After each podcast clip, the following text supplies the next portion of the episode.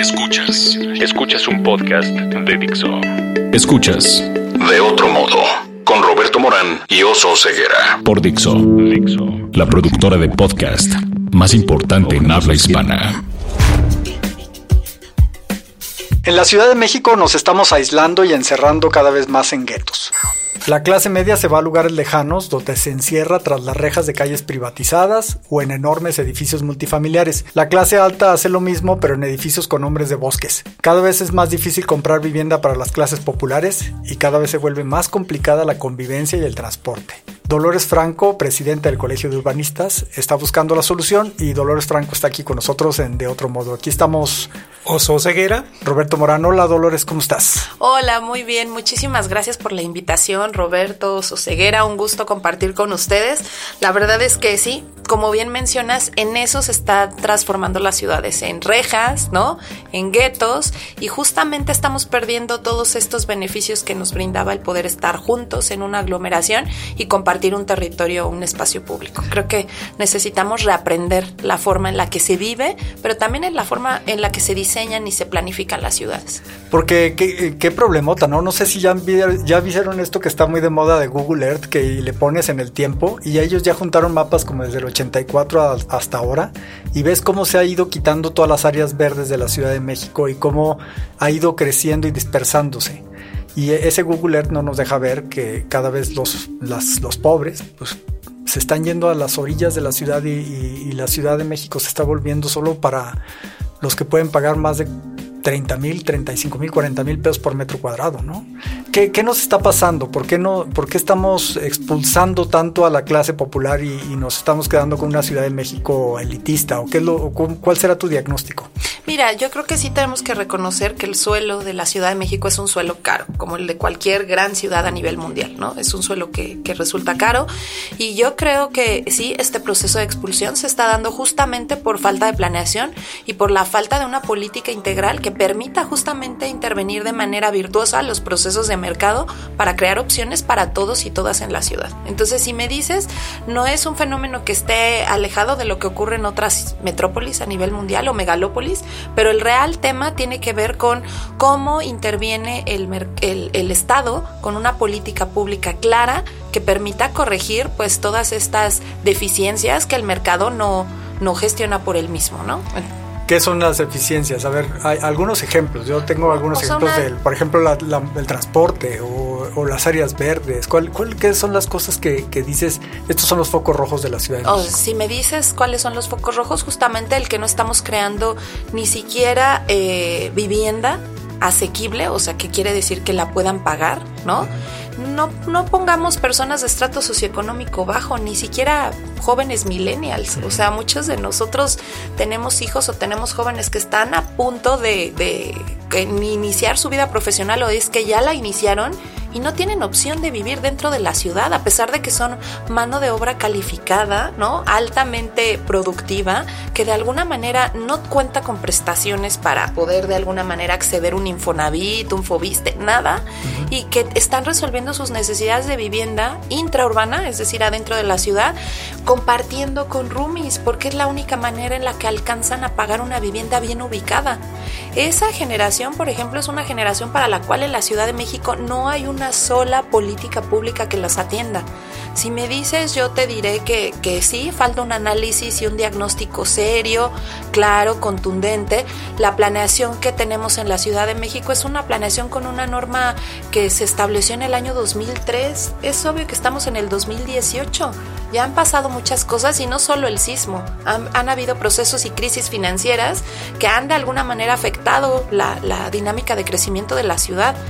No es falta de capacidad porque habemos técnicos este, calificados. El Colegio de Urbanistas se dedica y tendría capacidad para hacer un programa general de desarrollo urbano, pero tenemos que decirlo, la ciudad ha estado un poco cooptada y ha sido un poco botín de políticos que prefieren no aprobar una normativa urbana, ¿no? Como los, los eh, presidentes de las comisiones de vivienda o de desarrollo urbano, que no pasaron los instrumentos de planeación en el tiempo y en la forma en la que se debían, sin valorar cuál, e- cuál era el costo para los ciudadanos y cuál era el costo en la calidad de vida real que tenemos porque sufrimos la ciudad en lugar de disfrutarla. Creo que son muchas aristas de un mismo problema. Sí, y déjame entrar a una de esas, eh, Dolores.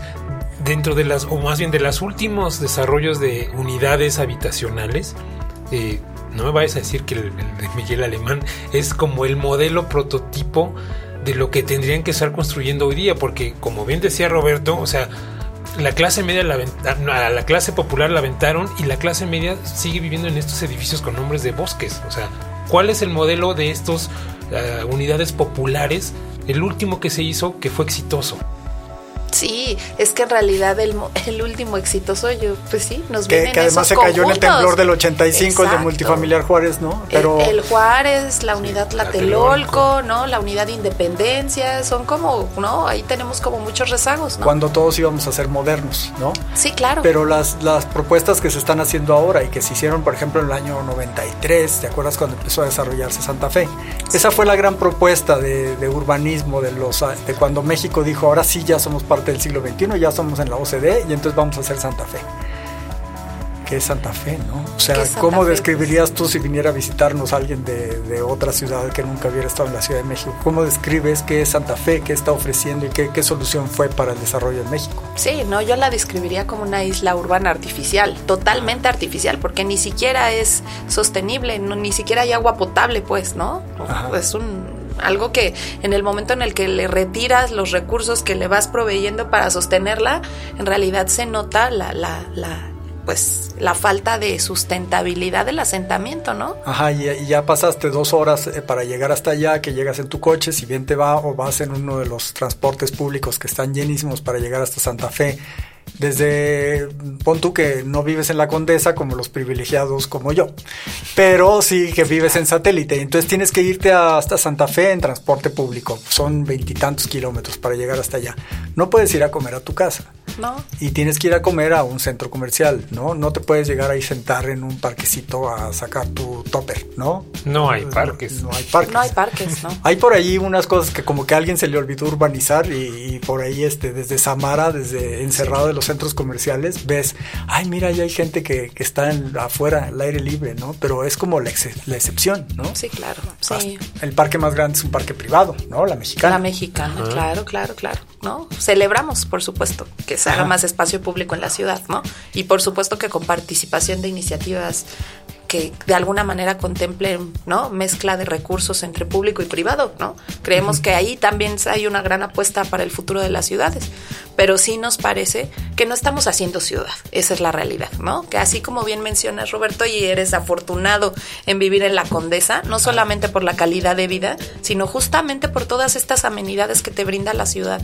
Creo que debiera ser un común denominador en todas las colonias y barrios de la ciudad sin importar el estrato socioeconómico que, uno tenga, ¿no? Ese sería el modelo de, ciudad, el modelo de convivencia en donde hay gente de todo tipo que puedes ir a, la tintorería y a la zapatería y a la tienda de barrotes y no es lo que estamos desarrollando, ¿no? Nos tenemos que subir al coche para todo, ¿no? Justo. O la bici. Y, yo justo en ese... Solamente tú te subes a la bici para todos. Veo aquí un hilo conductor o más bien un gestador, se dice, ¿no? No sé, pero a ver, bueno, algo que, que genera eh, un generador que es el, temblor. O sea, el temblor, o sea, el temblor nos dejó Santa Fe. El temblor nos dejó de nuevo eh, la Condesa y la Roma. Y Bosques de las Lomas. Y Bosques de las... O sea, no puede ser que después de la tragedia, o sea, eh, empecemos a paliar estas carencias después de eso. O sea, no, no sé si está bien o mal, pero no podemos ir reaccionando siempre a los temblores así, ¿no, Dolores? O sea, me parece inhumano. Sí, aparte de inhumano, creo que tenemos muchas lecciones aprendidas del 85 que lamentablemente no aplicamos en este temblor, ¿no? Y seguimos aprendiendo y con muchos trompicones está la autoridad pues tratando de dar respuesta, pues que no es una respuesta, ¿no? Nosotros como, como colegio de profesionales lo que visualizamos en un proceso de reconstrucción, que por supuesto que es lamentable en términos de pérdida de vidas humanas, ¿no? Y, lo que visualizamos es una oportunidad para rehacer la ciudad, ¿no? Pero para eso pues necesitas tener normas claras que te ayuden a combatir la corrupción y necesitas tener de alguna manera un plan de ciudad, ¿no? Y eso creo que desde las campañas políticas eh, a, a, la jefatura de gobierno ha sido uno de los grandes pendientes que hemos tenido porque no está en el discurso de los candidatos, no estuvo presente y ahorita no hemos visto que vayan las propuestas en ese sentido. Entonces sí queremos poner un foco de alerta, ¿no? En ese sentido de volver a llamar ahora a la jefa de gobierno electa y decir, ojo, la planeación sí sirve, ¿no? La planeación tendría que ordenar los procesos en la ciudad y tendría que generar estas opciones para crear una ciudad que realmente sea para todos y para todas. Entonces, ojo, ¿no? Parecía que es dinero invertido que no sirve, pero esta lógica y estructura y esta visión de largo plazo la tenemos que construir de manera conjunta.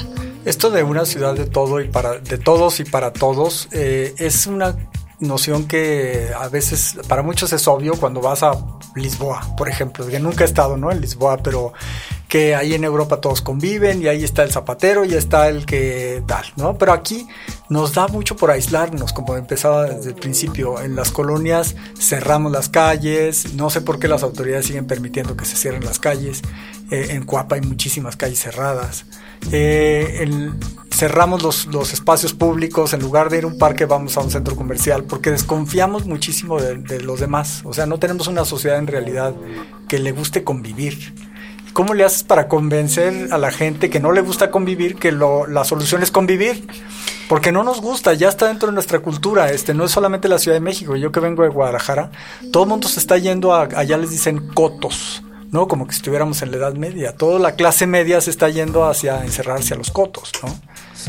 Mira, yo creo que no es una cuestión de, más bien lo que no, no, hemos tenido es opción, ¿no? Lo que bien menciona son soluciones ciudadanas al caos, ¿no? Entonces, más bien uno ve solucionar como uno puede. Y si para eso tengo que organizar a mis vecinos para pagar una reja aquí y una reja acá, ¿no? Y de alguna manera controlar el acceso y garantizar mejores condiciones de seguridad, eso es un tema. Que además no lo garantiza, ¿no? Porque pones una reja y lo único que estás diciendo, esta colonia él tiene más dinero que todas las que están alrededor. No, ¿no? Tiene, tiene más dinero, pero además limitas el acceso de los servicios de emergencia. O sea, tenemos que hacerlo ver.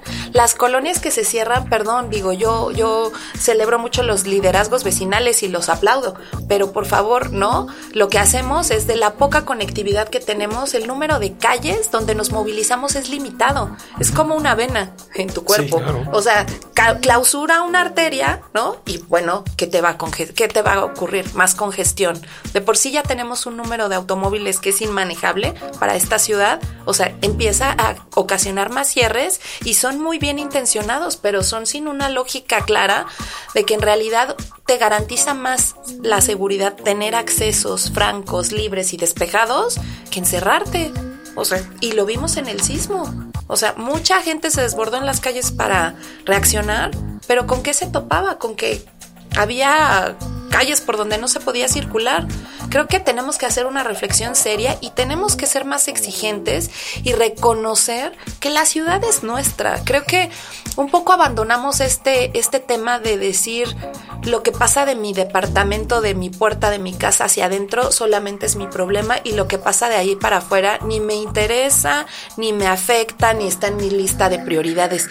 Creo que antes lo que teníamos era más disfrute y más conciencia respecto a que lo público también era nuestro y pasaba porque podías jugar en la calle, podías apropiarte del espacio y la gente, había vigilancia natural en la calle de las personas mayores hacia los niños, era raro. Digo, muchos de nosotros pudimos divertirnos en la calle y no era porque hubiera condiciones extraordinarias en el espacio público, un gran diseño, o sea, en realidad era porque nos apropiábamos del espacio. ¿Qué es lo que pasa ahora con este modo de, de, de, vida que estamos desarrollando sedentario, como tú dices, este, un poco egoísta, un poco conectado a lo virtual, ¿no? Creyendo que esa es la verdadera conectividad, cuando en realidad no, estamos como en burbujas, ¿no? Viviendo sí. y conectándonos a través del chat del, del, del teléfono, sí, ¿no? Incorpóreas Los nuestras niños relaciones con, con la gente. ¿no? Sí. Un, un país con niños con obesidad infantil porque no se mueven, porque no estamos dispuestos a dejarlas que salgan a jugar a la tierra, porque nos parece inseguro, porque nos parece que es mejor que vean una película tres horas, un videojuego. O sea, en realidad son decisiones del día a día que estamos tomando como ciudadanos que nos están llevando a que la ciudad se pierda la calidad de vida. Yo he visto gente que me dice, oye, es que me cambié un coto increíble en Metepec o en Guadalajara y entonces me llevan y es que tiene muchas áreas verdes. Yo lo que veo es un estacionamiento con pastito. Sí. Entonces no tienen ni lugar siquiera para los niños. Está cerrado, pero todo es estacionamiento, todo está ocupado por los coches, ¿no? Sí. no, no, este concepto de parque realmente es algo muy complicado de, de comunicar. ¿Quién lo está haciendo bien? ¿Qué áreas de la Ciudad de México están funcionando bien y que tú digas, este es un ejemplo para, para que... Mira, yo te diría que en, el, que en, el, tema de movilidad que estábamos platicando antes de iniciar la charla, creo que se dejaron varias lecciones aprendidas interesantes, no solamente de proponer o intentar cosas que parecían descabelladas, ¿no? Esta política pública de, de las de las bicicletas que ocupa el oso, ¿no? Ha sido como un gran ejemplo. Todo el mundo cuando arrancó esa política decían, bueno, qué barbaridad, ¿quién las va a ocupar? Qué ridiculez. Y lo que vimos es que a partir de que tú pones o ofertas algo en el espacio público, se va creando una demanda alrededor. Y ya son muchísimas personas que se desplazan en esas bicicletas y hoy hay ya incluso empresas privadas ofreciendo el servicio también. Claro, lo cual demuestra que si tú insertas o haces estos pilotos de política pública sin miedo, realmente te pueden derivar un resultado que tú no esperas, porque la diversidad de habitantes que tenemos en esta ciudad nos da para que quepa todo, ¿no? ahí hay un buen ejemplo. ahí hay un buen ejemplo. Me ah. queda claro que el tema de los espacios públicos es un tema en la agenda, ¿no? Espacios públicos, a lo mejor un buen ejemplo es el centro de la Ciudad de México o alguna... El centro de la Ciudad de México. digo, Madero, para no ir más lejos, ¿no? O sea, el cierre, hacer la peatonal. la calle Regina. Revolución, ¿no? Parque La Mexicana con sus asegúnes, ¿no? O sea, de que a lo mejor todavía le falta un poquito de vegetación, pero bueno, ¿no? Y que a lo mejor no está muy bien conectado. Necesitaríamos tener más espacios públicos de esa calidad en diversas colonias. Y para ya no hablar siempre de la Condesa de la Roma, por ejemplo, la Nápoles, que tiene, está teniendo un resurgimiento increíble alrededor de jardines Parsoteo, que está llenándose de restaurantes y la gente sale a caminar, cosa que hace 10 años no estaban haciendo la Nápoles, ¿no? La Santa María de la Ribera, por cierto, donde yo vivo, viene, es, viene, pero... Ese proceso va a ser la nueva Condechi, ¿eh? Sí, yo también creo que pinta un poco hacia allá. para comprar algo ahí? no, yo creo que pinta hacia allá, ¿no? Yo creo que tenemos que replantearnos estos resurgimientos de colonias y de la ciudad a partir del reconocimiento de que la ciudad es un es un este organismo vivo, claro, que necesita regenerarse, que necesita cambiar y que necesita adaptarse a las nuevas necesidades de los habitantes. ¿Qué va a pasar para que las clases populares tengan casa? Y ahí también hay que hacer algo como de promover la renta, ¿verdad? O sea, no solamente estarle diciendo, ay, este, compra casa. O sea, hay que promover algo, algunos esquemas de renta popular o alguna cuestión así. Este tema aspiracional, ¿no? Y déjame añadir a lo que dice Roberto, ¿cómo jalamos a la autoridad a que se empareje con lo que está pasando en la ciudad? Porque eso, o sea, como bien dijiste, estamos 15 años atrasados en reglamentación. Sí, bueno, ya la constitución de la Ciudad de México establece plazos para eso. Lo que vamos a pugnar, digo, todos los sectores involucrados y por supuesto nosotros como colegios de, como colegio de profesionales es que se cumplan los plazos que establece la constitución, pero sí tenemos que hacer este evidente que de aquí a que llegue el 2020, pues un poco la ciudad va a seguir en el caos en términos de norma urbana. Entonces es muy importante que los vecinos se empoderen conociendo su normativa y que empiecen a frenar pues actos que estén vinculados con corrupción o con, ¿no? O con una norma que se salga fuera de lo que hay en la colonia. O sea, eso me parece muy importante.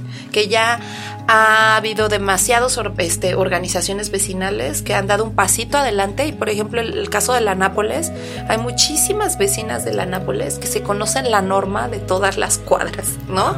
Y van y ven algo que no es de la que no va de acuerdo con la norma autorizada y mira, van, hacen el trámite y cierran o clausuran las obras. Creo que necesitamos volver a apropiarnos de la ciudad. Ese, ese es como el mensaje principal. La ciudad no es nada más de los gobernantes, no es nada más de los desarrolladores, es también nuestra, ¿no? Entonces, participar de las decisiones de ciudad y frenar procesos que no van con lo que nosotros queremos dentro de nuestra colonia, pero también incentivar otros que nos gustaría que se den, como a lo mejor adoptar un parque con organización de vecinos, o sea, son como procesos virtuosos que podemos este, generar y que necesitamos comprometernos. Dime, ¿cómo es que eres urbanista? ¿Qué, ¿Qué, te inspiró para ser urbanista? No, yo digo que la, que la casualidad no existe, ¿no? Sino que hay causalidad. Yo la verdad es que cuando entré a la universidad y pasé justamente el, el, examen este de selección de la UNAM, fue muy curioso porque no sabía que había que tomar dos opciones, ¿no? Yo quería ser actuaria. Ah. Curioso, quería ser actuaria y entonces llego a ir, relleno la forma, ¿no? No, y aparte sí lo digo porque así es, ¿no? Y dice, pon dos opciones para el examen y dije, bueno, pues otra que sea de, la misma área de conocimiento, área 1, pero también pues que empiece con la arquitectura. Paz, paz. Ay, qué bonito. No, pues dos meses después yo daba de saltos porque no fui actuaria no, me mandaron a la Facultad de Arquitectura. Pues para calcular el costo de una póliza de seguro, qué cosa tan emocionante. Y me, y me llega mi sobre chico muy emocionada de que no me habían regresado mis papeles de la UNAM, ¿no? Toda feliz, pero me llega bienvenida a la Facultad de Arquitectura. Y ahí tuve la oportunidad de conocer a una gran urbanista, la maestra Estefanía Chávez, que justamente hacía esto, promocionar lo importante que es la toma de decisiones en la ciudad. Y sí, no me equivoqué, llegué al lugar adecuado en lo que pudo haber parecido un error. Entonces, también ese es un gran aprendizaje de vida. A veces parece que tenemos errores y en realidad son oportunidades. ¿Cuál es tu ciudad favorita? Mi ciudad, la Ciudad de México definitivamente. 100%. ¿Naciste aquí? Sí, nací aquí. sí, en, eh, en Cuauhtémoc, sí. Ah. Sí, no, nací ah, aquí, soy chilanga 100%, ¿no? Lo siento por los de Guadalajara y voy y pido perdón a Guadalajara y a Monterrey. Ah, no, pero amo yo soy de Guadalajara y amo esta ciudad. También amo Guadalajara. no, hay, no hay manera. O sea, si te dicen todos los gastos pagados y te ponemos una casa en San Miguel de Allende, no. No, la verdad yo soy urbana. no tengo la vena. ¿Y cómo no te rindes, Dolores, ante de veras la hecatombe que ves todos los días en la ciudad y, sigues luchando para que esto esté mejor? Y desde tu trinchera, cuéntanos qué hacen ¿Qué hacen en Claro, claro, mira, la verdad es que yo sí ya traigo esto en la vena, yo creo que desde que estudié me convencí que, que la manera de, de, incidir es hacer cosas, ¿no? Entonces, ahorita estoy eh, impulsando el colegio de profesionales porque me parece que las tomas de decisión necesita, necesariamente deben de ir acompañadas de, del sustento técnico necesario. Y también por el otro lado soy muy consciente que a veces se, se, dan soluciones desde la academia que en realidad no operan en la realidad, ¿no? O sea, que son como muy buenas ideas de investigación, ¿no? Que te da para muy buenos papers y para financiamientos de estudios de posgrado y de doctorado, pero que ya en la hora de gestionarlo en la ciudad resulta inviable. Entonces creo que mi papel desde diferentes puntos de, de, vista, antes lo hacía desde Naciones Unidas, ahora lo hago desde el Colegio de Urbanistas de México, es un poco acercar la oferta de técnica aplicable a lo que está pasando afuera y vincularlo con tomadores de decisión. Porque mientras sigamos disociados, solamente este, levantando la mano y dándole con la cacerola o con el sartén a los políticos, pero sin acercar soluciones técnicas viables, creo que no vamos a ver cambios en el corto plazo. Y creo, al menos, que yo no tengo como muchísima vida autorizada y comprada como para decir voy a echar un sexenio a la basura y voy a dejar que hagan y deshagan. No, o sea, la ciudad es mía y sí me tomo en serio el papel de decir, ok, si no sabes no hay problema, yo te puedo decir un ABC, pero porfa, no lo hagas así, ¿no? Entonces creo que pasa por ese lado. Oye, es que yo soy un, un pelado. Ahorita mencionaste que estabas en las Naciones Unidas. Soy pelado porque no dije quién, ah. en, en, dónde, en dónde anduviste. Y ella estuvo como coordinadora nacional del programa de las Naciones Unidas para los asentamientos humanos, ¿no? Eh, Habitat. Este, ahí pues también es aprender mucho y dar algunas opciones de solución. Y, también estoy viendo ahorita tu, tu, CV y eres maestra en gestión urbana por la Universidad de Barcelona. Justamente. Y dice que la Ciudad de México es su favorita, o sea, la calle Río Cuauhtémoc le gana las ramas. Amo, no, no, amo Barcelona, eso es aparte, ¿no? Pero la mía, la, mía es la Ciudad de México. no hay manera, no hay manera, este Río Lerma, que es el paraíso Godín. No, ahorita con todos los No la cambiaría. Y ahí, tú, tú trabajas por ahí, por el trabajo enfrente, y comes ahí en la, onda de Godín, de por ahí. Oye, hace rato que hablabas, Roberto, de Google Earth. Eh, yo hay un en internet, no sé si lo han visto, hay una recreación a partir de un dibujo de algún holandés de la Ciudad de México cuando estaban los islotes y de cómo ha variado por décadas. Entonces es un video que dura ah, como 20 minutos. En internet es ah, como de mi tía. Ya lo he visto. En internet O sea, no podría ser un poco más específico, pero bueno. Roberto, tienes que buscarlo, tienes que verlo. Es impresionante porque es eso, esta mancha verde y cómo se va haciendo gris, gris, gris, gris, y además va creciendo brutalmente. Veamos ese del holandés, que ya, muy buena el dato, hay que buscarlo. Y lo de Google Earth, vas tus preguntas, ¿no? Las preguntas que haces. Ciertamente. Tenemos, vamos ya en el minuto 24. Listo, Dolores, este es un ping pong, así que yo te mando un, va. un concepto y tú me lo respondes. Va. Tu palabra favorita. Sueño. Tu palabra menos favorita. Odio. ¿Qué te prende creativamente, espiritualmente? La ciudad. ¿Qué no te prende? La desesperanza. ¿Qué sonido o ruido te gusta? Los pájaros. ¿Qué sonido o ruido no te gusta? El claxo. ¿Qué otra profesión intentarías? Abogada. Actuaría no. No, ya no, lo olvidé. lo dejé atrás. ¿Qué otra profesión no intentarías? Ciencias políticas. Si existiese el paraíso y llegaras, ¿qué te gustaría que te dijeran? Bienvenido. Sí, y que estuviera bien urbanizado, ¿no? no, porque si está bien urbanizado te quedas sin trabajo, ¿no? A ver, dime tres lugares favoritos tuyos de la Ciudad de México, ya que estamos de la Ciudad de México, el centro histórico. El centro, ajá. Me queda claro que la disfruto mucho. ¿Pero, tu colonia. Ah, el centro histórico tiene muchas, pero sí me gusta mucho Madero. Tengo que reconocer que la disfruto muchísimo. Me gusta mucho tu colonia. La Condesa, La Condesa, sí, sobre todo. Bueno, yo soy del hipódromo, pero digo que soy de la Condesa para presumir. Pero toda esa zona me gusta. La verdad es que tiene espacio públicos muy bonitos, muy, muy bonitos. ¿Y cuál otra sería mi favorita? Puede ser que el Pedregal me gusta. Me gusta verla. Probablemente vivirla no sea tan sencillo, pero me gusta verla. Ay, había tantas cosas maravillosas. Muchas obras de, de quién, de Caspé, de Luis sí, claro, es como, como, que ahí se, como fue su lugar para que pusieran sus obras maravillosas. Sí, me gusta el carácter que tiene. Y las enrejaron, las bardearon, nos quitaron todo ese disfrute de mucho de, de, ver la arquitectura, de la mejor arquitectura de México está en el Pedregal y está encerrada tras las rejas, ¿no? Tras las bardas, no lo puedes ver. Tacubaya. Ah, también Santa María de la Ribera. Ah, sí, tenía el que kiosco morisco, no, no, no, es una joya, es una joya. Ya no hablamos del éxito de Madero y que además fue un dolor también para pobrecita calle, sufrió con ese éxito, pero bueno tienes que venir otra vez. Sí, con muchísimo gusto. Muchísimas pues, gracias. muchas gracias. ¿Tienes alguna eh, redes sociales para que se comuniquen con el Colegio de Urbanistas? Eh, sí, con mucho gusto. At ECUMMX, ese es nuestro, nuestro Twitter. Y estamos, por supuesto, en Facebook también, como el Colegio de Urbanistas de México. ECUMMX, o sea, el Colegio de Urbanistas de México. Sí, con mucho gusto. Estamos ahí a la orden. Muchas gracias, muchas gracias, Dolores. Gracias, por estar Roberto, gracias. Dixo presentó de otro modo, con Roberto Morán y Oso Ceguera.